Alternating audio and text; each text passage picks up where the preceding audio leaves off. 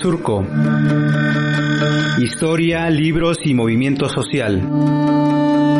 Conducen Nayeli Tello y Oliver Froling.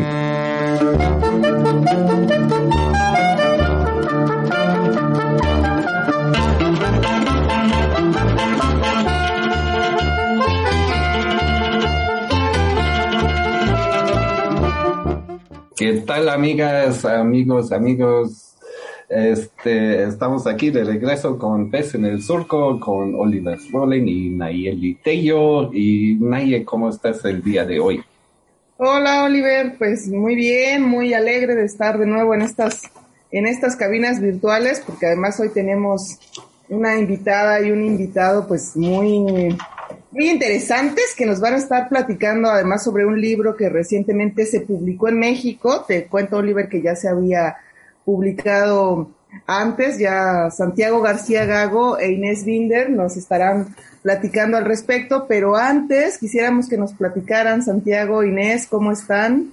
Pues muy bien, aquí un gusto acompañarles. Contentas de estar con ustedes. Pues más contentas, más contentos estamos nosotros y bueno, para quienes nos están escuchando, ¿te parece si, si hago una breve presentación de Santiago y de, de Inés Oliver? Perfectísimo. Bueno, pues estoy aquí buscando en mis archivos porque ya saben que quienes nos están escuchando que estamos en uh, digital, entonces extrañamos y esperamos muy prontito estar por allá en nuestra cabina física, pero bueno, les cuento que Santiago García Gago es comunicador, investigador y radialista apasionado. Nació en España, pero ha viajado y ha vivido por más de 20 años en América Latina con radios comunitarias es técnico en imagen y sonido y en electrónica, además de licenciado en comunicación social, máster en comunicación, cultura y ciudadanía digitales y tiene y está es un doctorando en sociología. Ya nos contará Santiago si ya terminaste el doctorado. Todavía, todavía. O, o, qué pasa, Santiago, qué pasa. Es un tema que prefiero no tocar. Descartada esa pregunta de la entrevista. Y bueno, también tenemos con nosotras, con nosotras a Inés Binder, quien es comunicadora social, investiga sobre feminismo, tecnologías y políticas de comunicación, es cofundadora del Centro de Producciones Radiofónicas, se forma para el espacio feminista La Beca, es autora de Por un ciberfeminismo radiofónico, Miguitas para la podcast Feministas Libres, y coautora de Cómo montar una servidora feminista en una conexión casera y politizar la tecnología, radios comunitarias y derecho a la comunicación en los territorios digitales, que es el libro sobre el que vamos a estar conversando a lo largo de este programa. Y bueno, pues muy, muy, muy bienvenidos. Y ahí, Oliver, bienvenido. Y ahí, Oliver, tiene nuestra primera pregunta para este programa, ¿no, Oli? Exactamente, ¿no? Y bueno, primero para decirles también que este programa se está retomando en como seis radios comunitarios aquí en Oaxaca. Entonces estamos hablando de radios de politizar la tecnología y radios comunitarios en radios comunitarios y también obviamente aquí en Radio Universidad y en nuestro podcast. Entonces, pues para empezar, ¿por qué no nos platican un poquito de qué va el libro, ¿no? ¿Cuál es el enfoque? Bueno, en politizar la tecnología es eh, un ejercicio que hicimos Santiago y yo de sistematizar todo el conocimiento y las experiencias que veníamos teniendo el último tiempo en nuestras distintas militancias eh, respecto al software libre, la cultura libre y los medios comunitarios y alternativos participábamos de espacios que eran muy ricos en debates, en ideas y sobre todo en preguntas sobre cuál era el horizonte tecnológico y político eh, de las radios en, el siglo XXI y, lo que hicimos básicamente fue plasmar esas conversaciones que teníamos respecto a, a lo que considerábamos eh, eran esas preguntas que las radios comunitarias tenían respecto a estos temas. Y lo que hicimos es, de alguna manera, plasmar cómo las radios comunitarias, desde sus orígenes en el siglo XX, han ido defendiendo una comunicación emancipadora, eh, autónoma, que defiende el derecho de la ciudadanía a la comunicación y que cuando llegaron las tecnologías digitales, las redes sociales se hicieron más masivas, toda esa experiencia de lucha por una comunicación eh, emancipadora y por los derechos de la comunicación se perdieron en algún momento. Cuando los movimientos sociales que trabajan sobre tecnología defienden eh, un modelo de desarrollo tecnológico que responda a las necesidades de las comunidades, eh, las radios comunitarias tienen mucho que decir, porque en definitiva se trata de procesos de comunicación eh, comunitarios. Entonces quisimos hacer ese enlace entre los principios de la defensa del derecho a la comunicación que las radios comunitarias venían haciendo durante décadas y las aspiraciones por una tecnología libre, horizontal, descentralizada de los movimientos sociales eh, de la cultura libre y cómo se encajan esas dos esas dos corrientes que creemos que tienen muchísimos eh, puntos en común. Pues muchísimas gracias Inés, este, bien interesante lo que nos comparten de, de, qué va este libro, Politizar la tecnología, radios comunitarias y derecho a la comunicación en los territorios digitales. Y bueno, para quienes nos están escuchando, decirles que es un libro que ha sido editado por el Centro de Investigación en Tecnologías y Saberes Comunitarios, CITSAC, amigos también aquí, amigas de Pez en el Surco, también por Rizomática, por FES Comunicación, Redes por la Diversidad, Equidad y Sustentabilidad AC y también por el colectivo editorial Pez en el Árbol. Y bueno, eh, aprovechamos para mandarle ahí un saludo a nuestra querida Úrsula Hernández, que estuvo ahí acompañando el proceso de edición de este libro y que también es colaboradora para este programa porque nos ha hecho llegar este, algunas preguntas que, eh, pues que nos propone también para hacer, ¿no? Y una de ellas es precisamente cómo, eh, o si es posible más bien, defender la vida desde los medios digitales, ¿no? Como este mundo que pareciera también tan abstracto y tan, tan cercano al mismo tiempo, pero tan lejano, ¿no? A veces sabemos poco de los, de los medios digitales, se constituyen en un espacio de lucha, ¿no? Y, ¿Qué opinas tú, Santiago? Nosotros terminamos, o, cuando presentamos el, libro hace ya un par de semanas, en conversaciones también con, con Úrsula y otras compañeras de, de medios de allá de, México, al final siempre terminamos diciendo que esto es una lucha contra un mismo enemigo que es el capitalismo, básicamente, ¿no? Que se va apropiando de cada uno de los espacios de, de, nuestra vida, ¿no? Y bueno, pues hay quienes lo hacen, por ejemplo, defendiendo la soberanía alimentaria eh, desde los grupos, pues, agroecológicos y medioambientales, dando la vida, como está pasando, por ejemplo, pues ahora recientemente el último compañero fue de, de Honduras, pero ustedes en México ahí pues lo, lo, saben también la cantidad de líderes que están pues luchando contra esas, esos grandes proyectos eh, hidráulicos o eólicos que pues terminan arrasando tierras de pueblos originarios, ¿no? Entonces, al final nosotros que venimos desde la comunicación comunitaria desde la, radio y desde las tecnologías, pues damos nuestra particular lucha desde ahí, ¿no?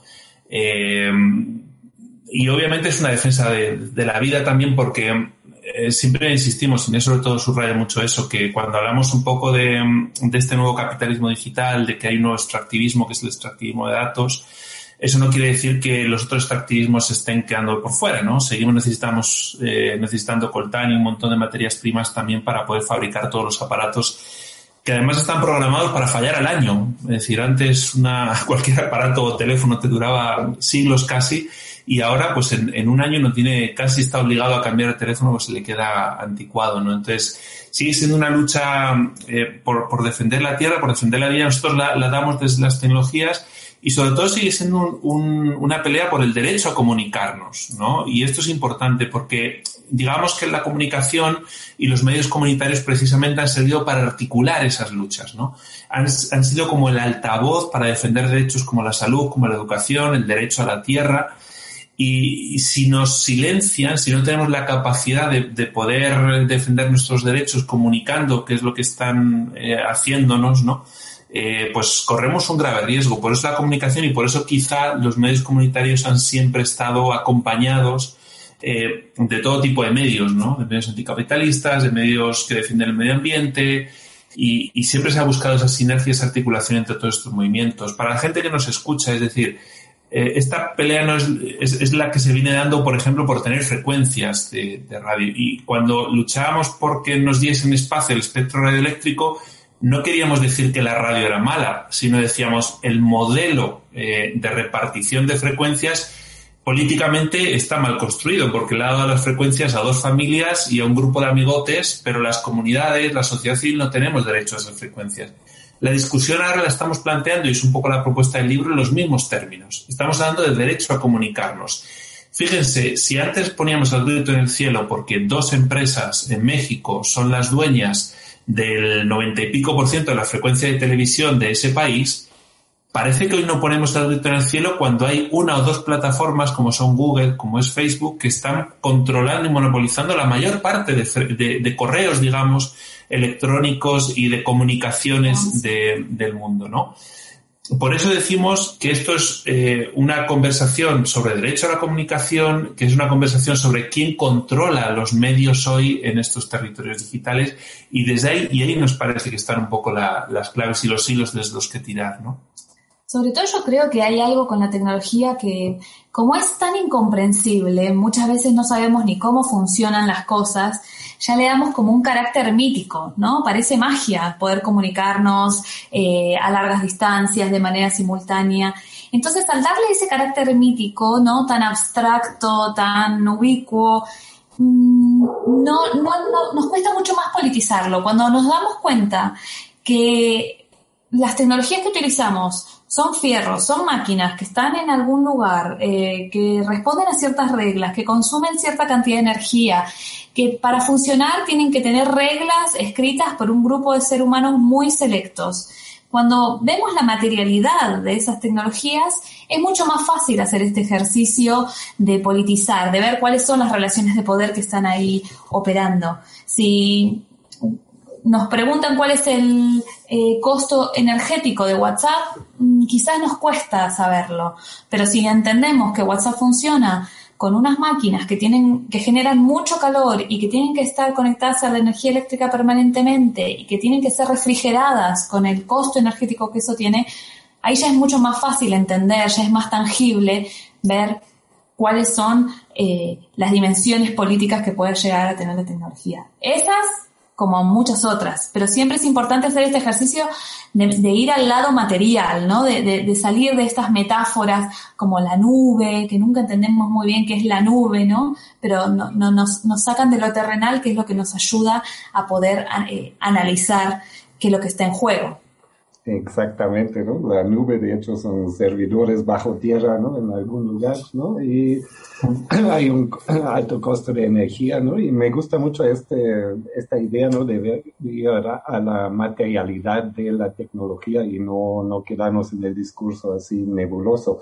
Vamos a ir a una pequeña pausa musical y ahorita regresamos aquí platicando de politizar la tecnología.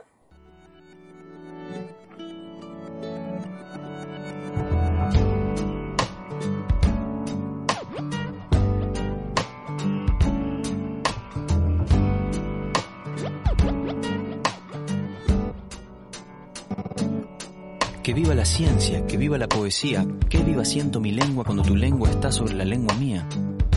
El agua está en el barro, el barro en el ladrillo, el ladrillo está en la pared y en la pared tu fotografía. Es cierto que no hay arte sin emoción y que no hay precisión sin artesanía, como tampoco hay guitarra sin tecnología, tecnología del nylon para las primas, tecnología del metal para el clavijero, la prensa, la gubia y el barniz, las herramientas del carpintero. El cantautor y su computadora, el pastor y su afeitadora, el despertador que ya está anunciando la aurora y en el telescopio se demora la última estrella. La máquina la hace el hombre y es lo que el hombre hace con ella.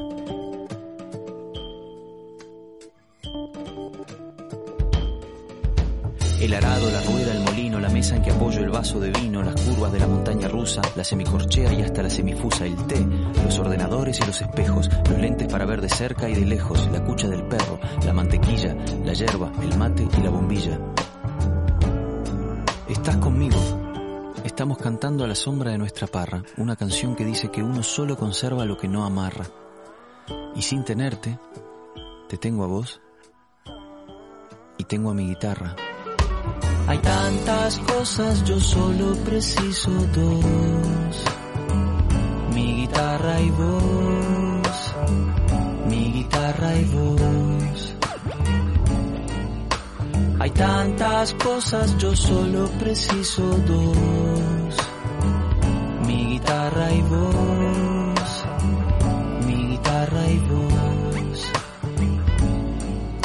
Hay cines, hay trenes, hay cacerolas, hay fórmulas hasta para describir la espiral de una caracola, hay más. Hay tráfico, créditos, cláusulas, salas VIP, hay cápsulas hipnóticas y tomografías computarizadas, hay condiciones para la constitución de una sociedad limitada, hay biberones, hay obuses, hay tabúes, hay besos, hay hambre, hay sobrepeso, hay curas de sueño y tisanas, hay drogas de diseño y perros adictos a las drogas en las aduanas. Hay manos capaces de fabricar herramientas con las que se hacen máquinas para hacer ordenadores que a su vez diseñan máquinas que hacen herramientas para que les use la mano. Hay escritas infinitas palabras. Zen, Gol, Bang, Rap, Dios, fin. Hay tantas cosas, yo solo preciso dos. Mi guitarra y voz, mi guitarra y voz. Hay tantas cosas, yo solo preciso dos. Mi guitarra y voz, mi guitarra y voz. Hay tantas cosas, yo solo preciso dos. Mi guitarra y voz, mi guitarra y voz. Hay tantas cosas, yo solo preciso dos. Mi guitarra y voz. Mi guitarra y.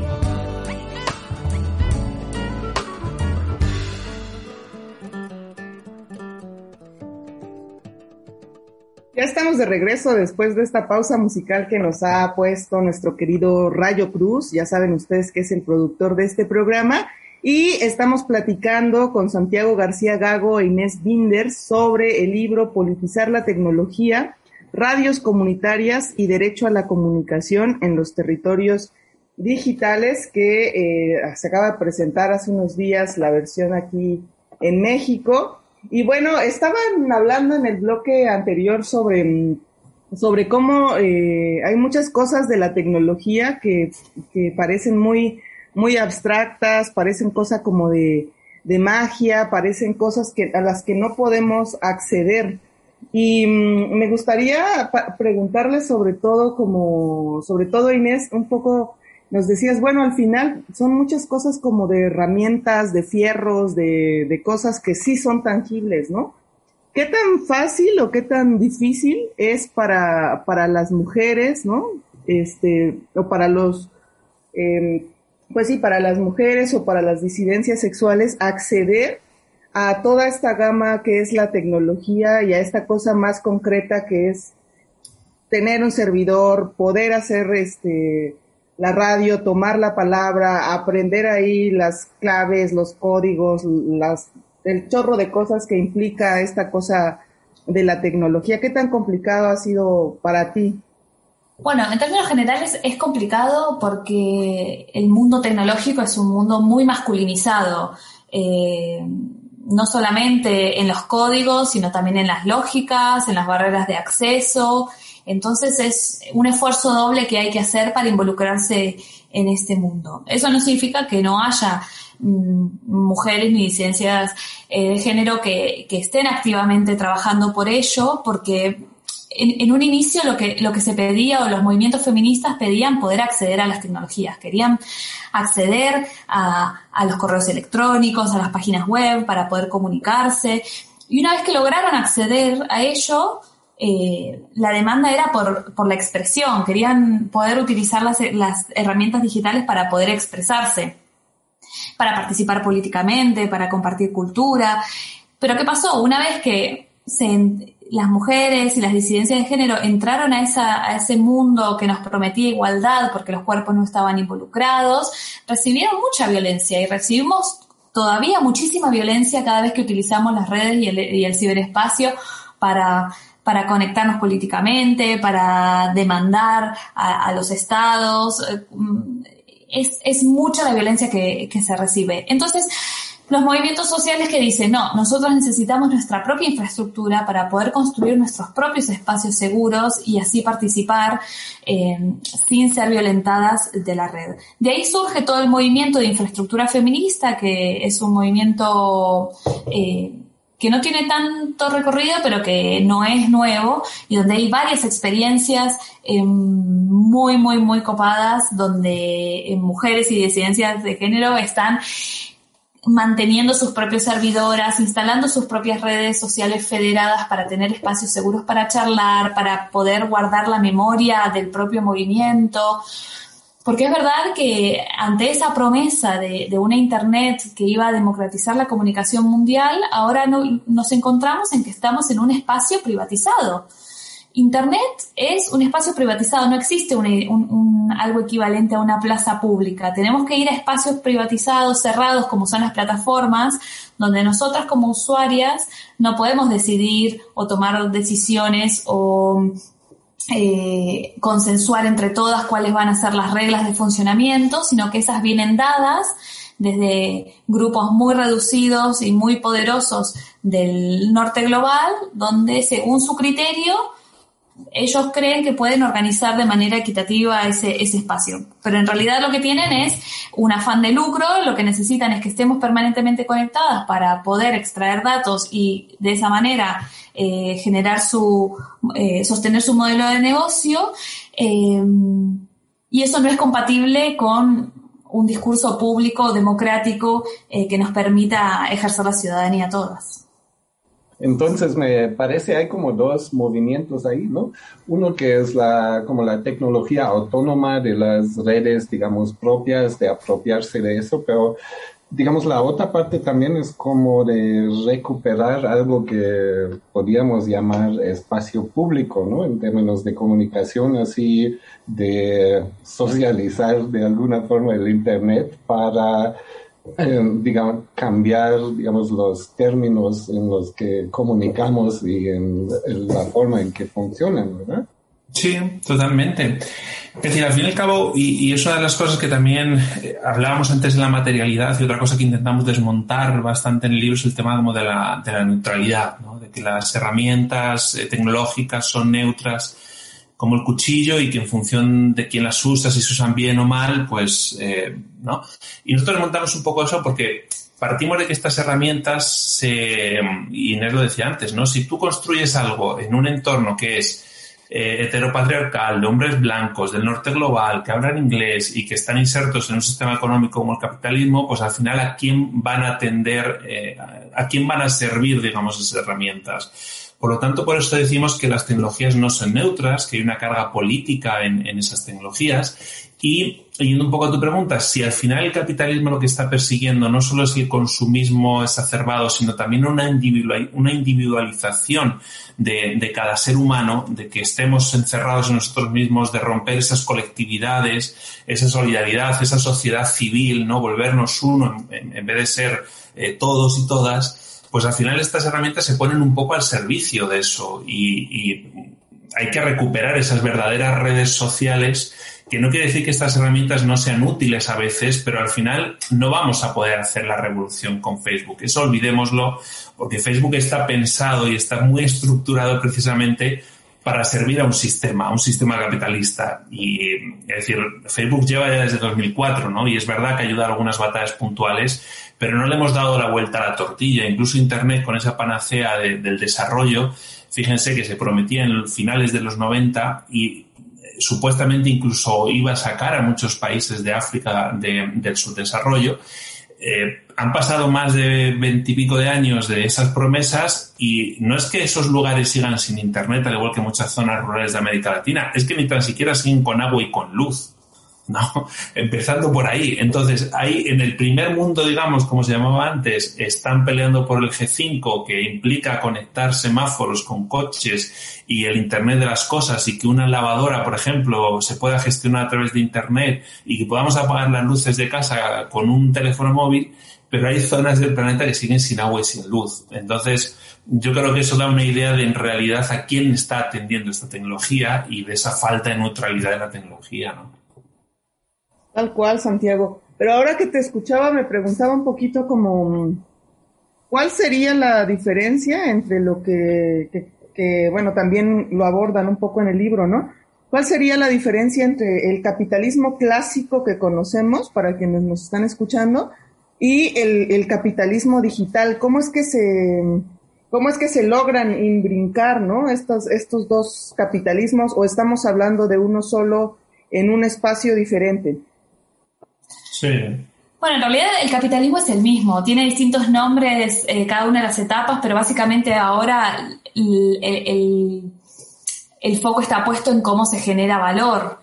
Y, y, ahora el valor está generado a partir de la, de la, del procesamiento de, y la gestión de datos, ¿no? Y qué es lo que se puede sacar de esos datos, ¿no? Está, está no solamente recoger la mayor cantidad de datos de todo, cualquier actividad humana es plausible de transformarse en datos y esa gran cantidad de masa de, de, datos que se transforma en información gracias al procesamiento que consume mucha energía eléctrica también, se pueden sacar eh, muchísimo, muchísimo valor.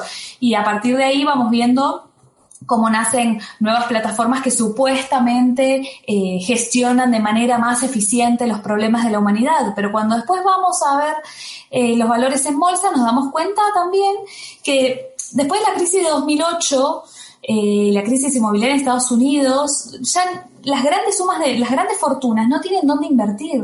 No invierten en industria, no invierten en, bonos que no pueden eh, cobrar o hay menos certeza de cuándo los podrán cobrar. Entonces empiezan a invertir en estas grandes empresas, plataformas que no son ni siquiera eh,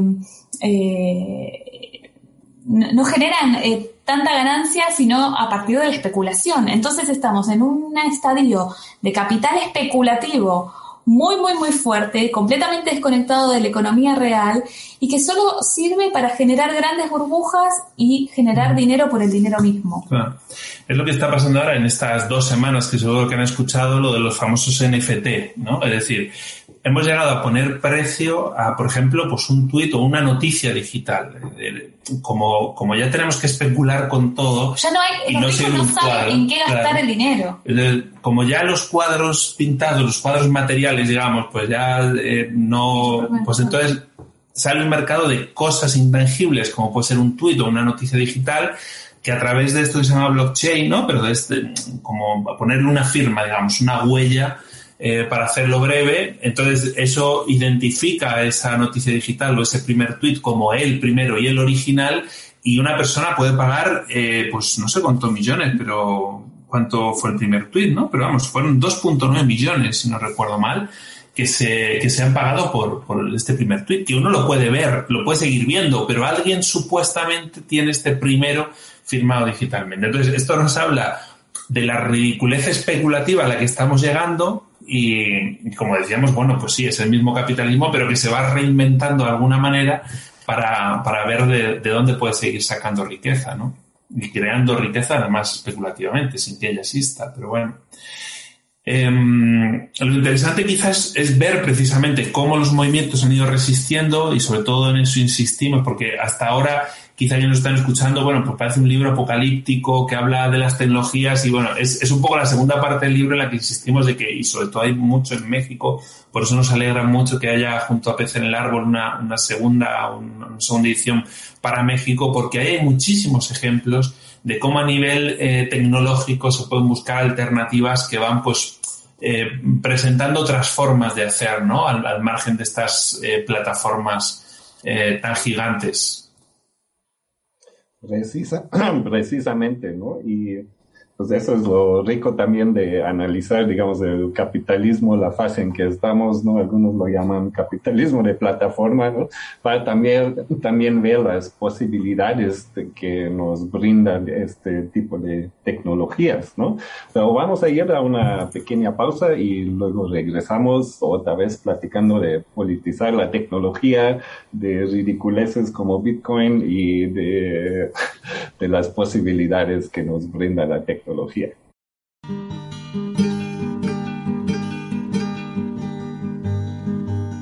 Yo pregunto a los presentes si no se han puesto a pensar que esta tierra es de nosotros y no del que tenga más.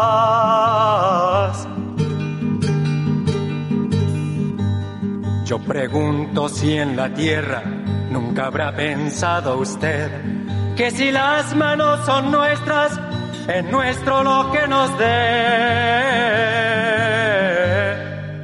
A desalambrar, a desalambrar, que la tierra es nuestra, es tuya y de aquel, de Pedro y María, de Juan y José.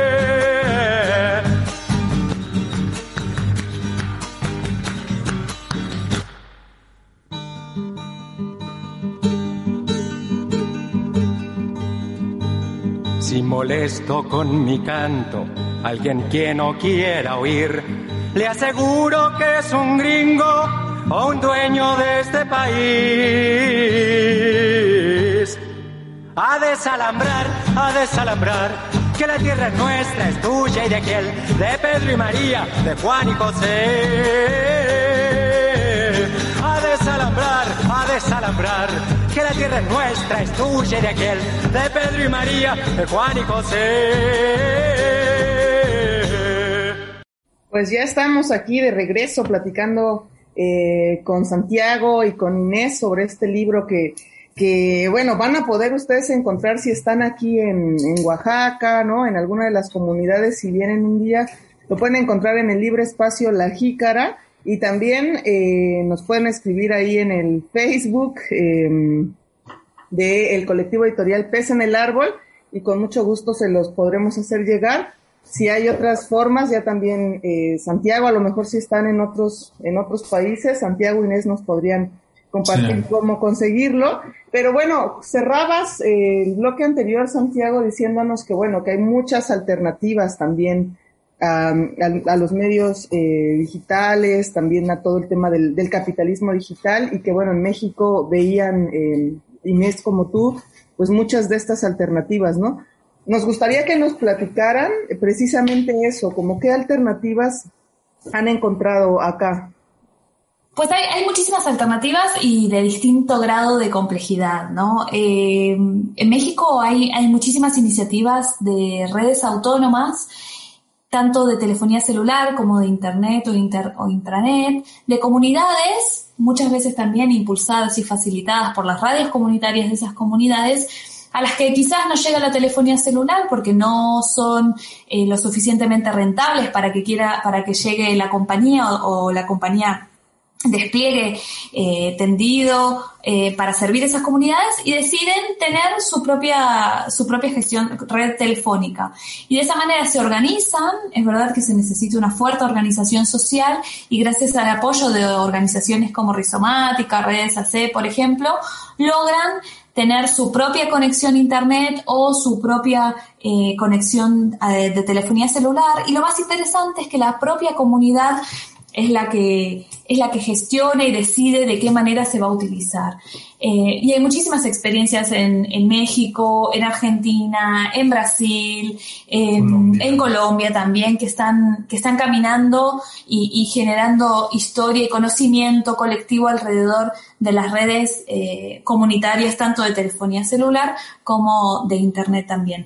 Pero hay muchísimas otras experiencias, podemos ver, por ejemplo, los servidores autónomos, ¿no? Comunidades y colectivos que montan servidores con distintos servicios de correo electrónico, de almacenamiento, de redes sociales como de, del Fediverso y que entre todas nos permiten aprovechar y utilizar alternativas a los grandes servicios mainstream de plataformas que concentran muchísima información y muchísima energía.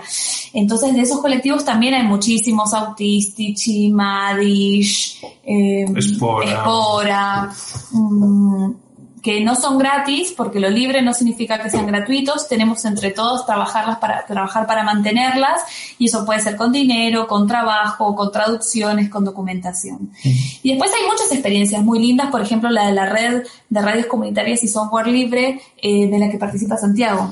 Sí, es una, una promoción, digamos, de, tecnologías alternativas, de, sistemas operativos libres y de software que pues las radios, de hecho, están construyendo en esta comunidad. Lo bueno es que es una comunidad donde están los desarrolladores, no es que uno tiene que escribir un correo a una empresa de Silicon Valley, sino que uno en el chat de Telegram, por ejemplo, que tiene la red, pues puede solicitar y de hecho, pues sobre todo G-Radio, que es un automatizador para, para las radios, pues va evolucionando y va mejorando en función de las mejoras, ¿no? Pero eh, es posible que algunas de las personas o de las radios que, que, nos, que nos estén escuchando digan, bueno, pero eso nos queda muy lejano, ¿cómo hacemos nosotros para politizar, por ejemplo, la tecnología? Ahora, últimamente, pues ha habido un cambio, ¿no? Eh, muchísimas personas se pasaron eh, a usar Telegram porque en muchísimos medios pues se vio esta noticia de que WhatsApp estaba como eh, queriendo ya fusionar por completo sus dos plataformas, porque Facebook, Instagram y WhatsApp son de la misma persona. Y pues hubo mucha gente que poco a poco se ha ido migrando a otras alternativas como Telegram, como Signal, conocer que existen. Eh, para las radios, por ejemplo, eh, pues una forma de politizar la tecnología, a lo mejor no tienen por qué migrar a un software libre, pero en todas nuestras comunidades con este tema de, de la pandemia, pues hemos visto como muchas escuelas se han vuelto locas buscando plataformas, por ejemplo, para poder, pues plataformas como Zoom, como eh, muchas otras, como Teams, eh, como Classroom de Google, para, por ejemplo, educar a los niños y las niñas, ¿no? y al final los ministerios centrales, desconociendo un poco las realidades de muchas de las comunidades de nuestros países, pues terminen imponiendo este tipo de, plataformas que los chicos no pueden usar porque, por ejemplo, no tienen internet, ¿no? Y al final se dan cuenta que la radio comunitaria, pues termina siendo un medio más eficiente para apoyar ahora en, el confinamiento sus clases por radio que cualquier eh, otra plataforma de internet. Que las radios, por ejemplo, reúnan a los maestros, a, las madres, a, a las directoras de los colegios, a los niños y las niñas para hablar, por ejemplo, de cómo están eh, buscando formas alternativas de educarse a la distancia sin necesidad a lo mejor de Internet, es una forma de politizar la tecnología.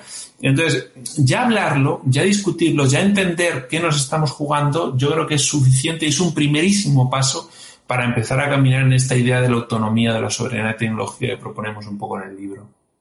Sí, creo que esa es la, parte importante, ¿no? Y una cosa que también se me quedó ahí como pregunta es, ¿cómo democratizamos la tecnología? ¿no? Dado que, digamos, muchas veces en la tecnología tenemos que depender de expertos, ¿no? O sea, digamos, podemos tomar ciertas decisiones, pero siempre va a haber gente que de hecho sabe cómo funciona esa cosa y la mayoría, la verdad, no tanto, ¿no? Entonces, ¿cuál es como la, forma de democratizar el uso de la tecnología en estos casos? Yo creo que hay una cuestión de acceso, ¿no? De, acceso como un, aparato, un dispositivo, eh, que obviamente pues hay que conocerlo y más para destriparlo, ¿no? Eh, y hay que conocer cómo se usa y cómo se maneja, ¿no? Mi tía, por ejemplo, tiene 84 años, pues ahora para poder hablar del confinamiento con, sus sobrinos, pues está aprendiendo a usar eh, esa herramienta. Pero eh, hay una cuestión que, que, no tiene que ver mucho con, con lo que sería el, el, uso de la herramienta. Un caso muy concreto para las radios. En México se está dando ya la famosa digitalización de la televisión y de la radio. Se habla de estándares. Nadie sabe qué es eso, es verdad. Pero si a mí me dicen, mira, la diferencia de la, de la radio o de la televisión analógica a la digital es que quien tiene una frecuencia hoy por hoy, el día de mañana va a tener cuatro, y con eso lo que estamos haciendo es cuadruplicar la concentración de medios privados en lo que es el gran espectro radioeléctrico, yo digo, ah, pero aunque yo no sepa explicar qué es un estándar, ni sepa qué es un multiplexor, ni un codificador, yo sé que esto afectará a mis derechos, porque los medios pequeños comunitarios no van a poder mantener cuatro señales al aire, pero sí lo van a poder hacer las grandes televisoras. Por lo tanto, la, la concentración de frecuencias en manos privadas va a ser cuatro veces mayor. Ah, esto no es un tema de ingenieros, esto es un tema netamente político, ¿no? Quizá por ahí democratizamos un poco lo que es esa politización de la tecnología, quitándole esa mística tecnológica. Es verdad, como bien dices, que para el acceso, para el uso, pues ahí sí mm, hay que invertir tiempo, hay que invertir acompañamiento y yo creo que precisamente las comunidades de hackers, de software libre, de ciberfeministas, trabajan mucho eso. Porque trabajan desde lo comunitario, desde lo cercano, desde lo hacerte entender, ¿no? Y, apoyarte en el uso, no decirte, mira, esto se maneja así, aprende tres pasos y, ya está. No te preguntes por qué eso funciona así. Y a veces el primer paso para politizar las cosas es precisamente preguntarnos por qué funciona así y no funcionan de otra manera, ¿no?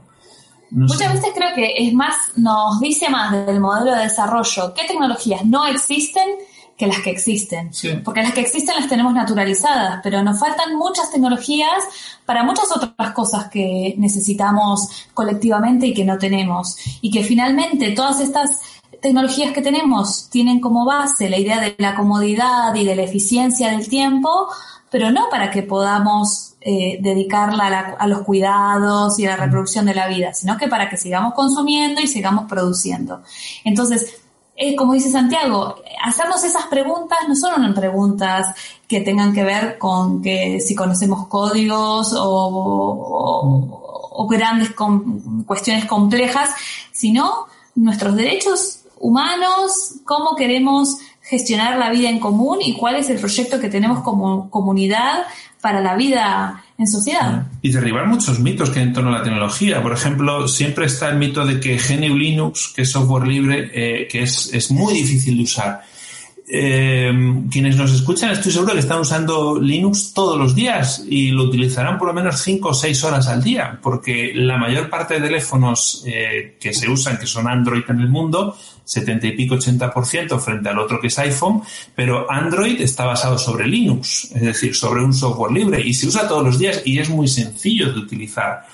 ¿Por qué no lo hacemos en las computadoras? ¿Por qué en, en muchos países como Uruguay y Argentina, cuando se dieron las pequeñas computadoras en las escuelas se daban con y los chicos que aprendían aprendían con un sistema operativo distinto al de la M mayúscula, ¿no? Al igual que podemos trabajar con semillas transgénicas o semillas nativas, podemos trabajar con sistemas operativos que construye la comunidad o sistemas operativos que construye la gran capital, ¿no?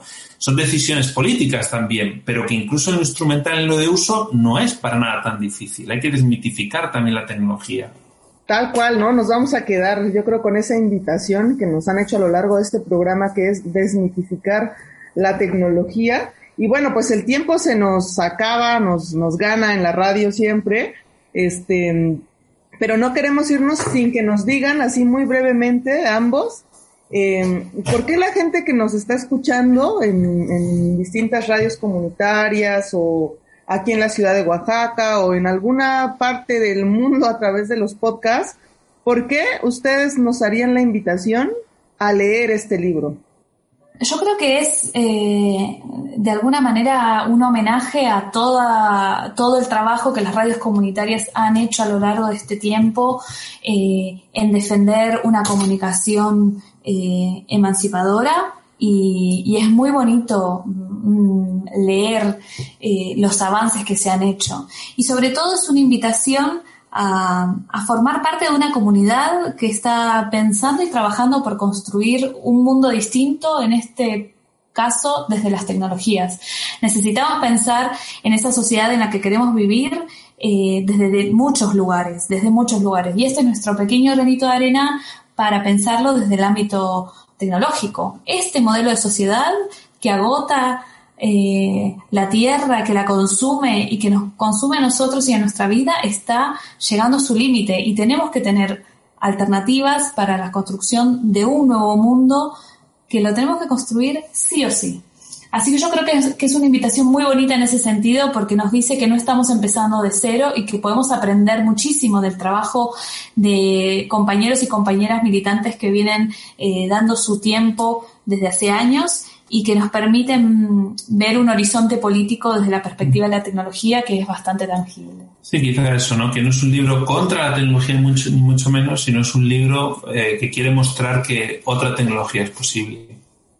Qué bonito y vamos a seguir esta invitación, ¿no? Y sí, otra tecnología es posible. Pues muchas gracias por esta entrevista, por darnos su tiempo y seguramente vamos a distribuir este libro también aquí desde Surco, ¿verdad? Pues muchas gracias, Santiago, Inés, qué gusto poderles haber escuchado y bueno, pues ya estaremos ahí leyendo a detalle el libro.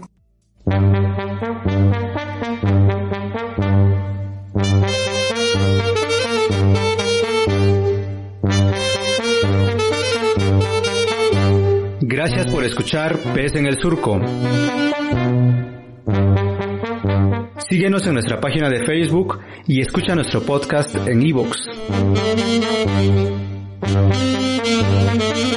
Escúchanos la próxima semana. Producción Rayo Cruz a través de Surco Asociación Civil y el colectivo editorial Pez en el Árbol.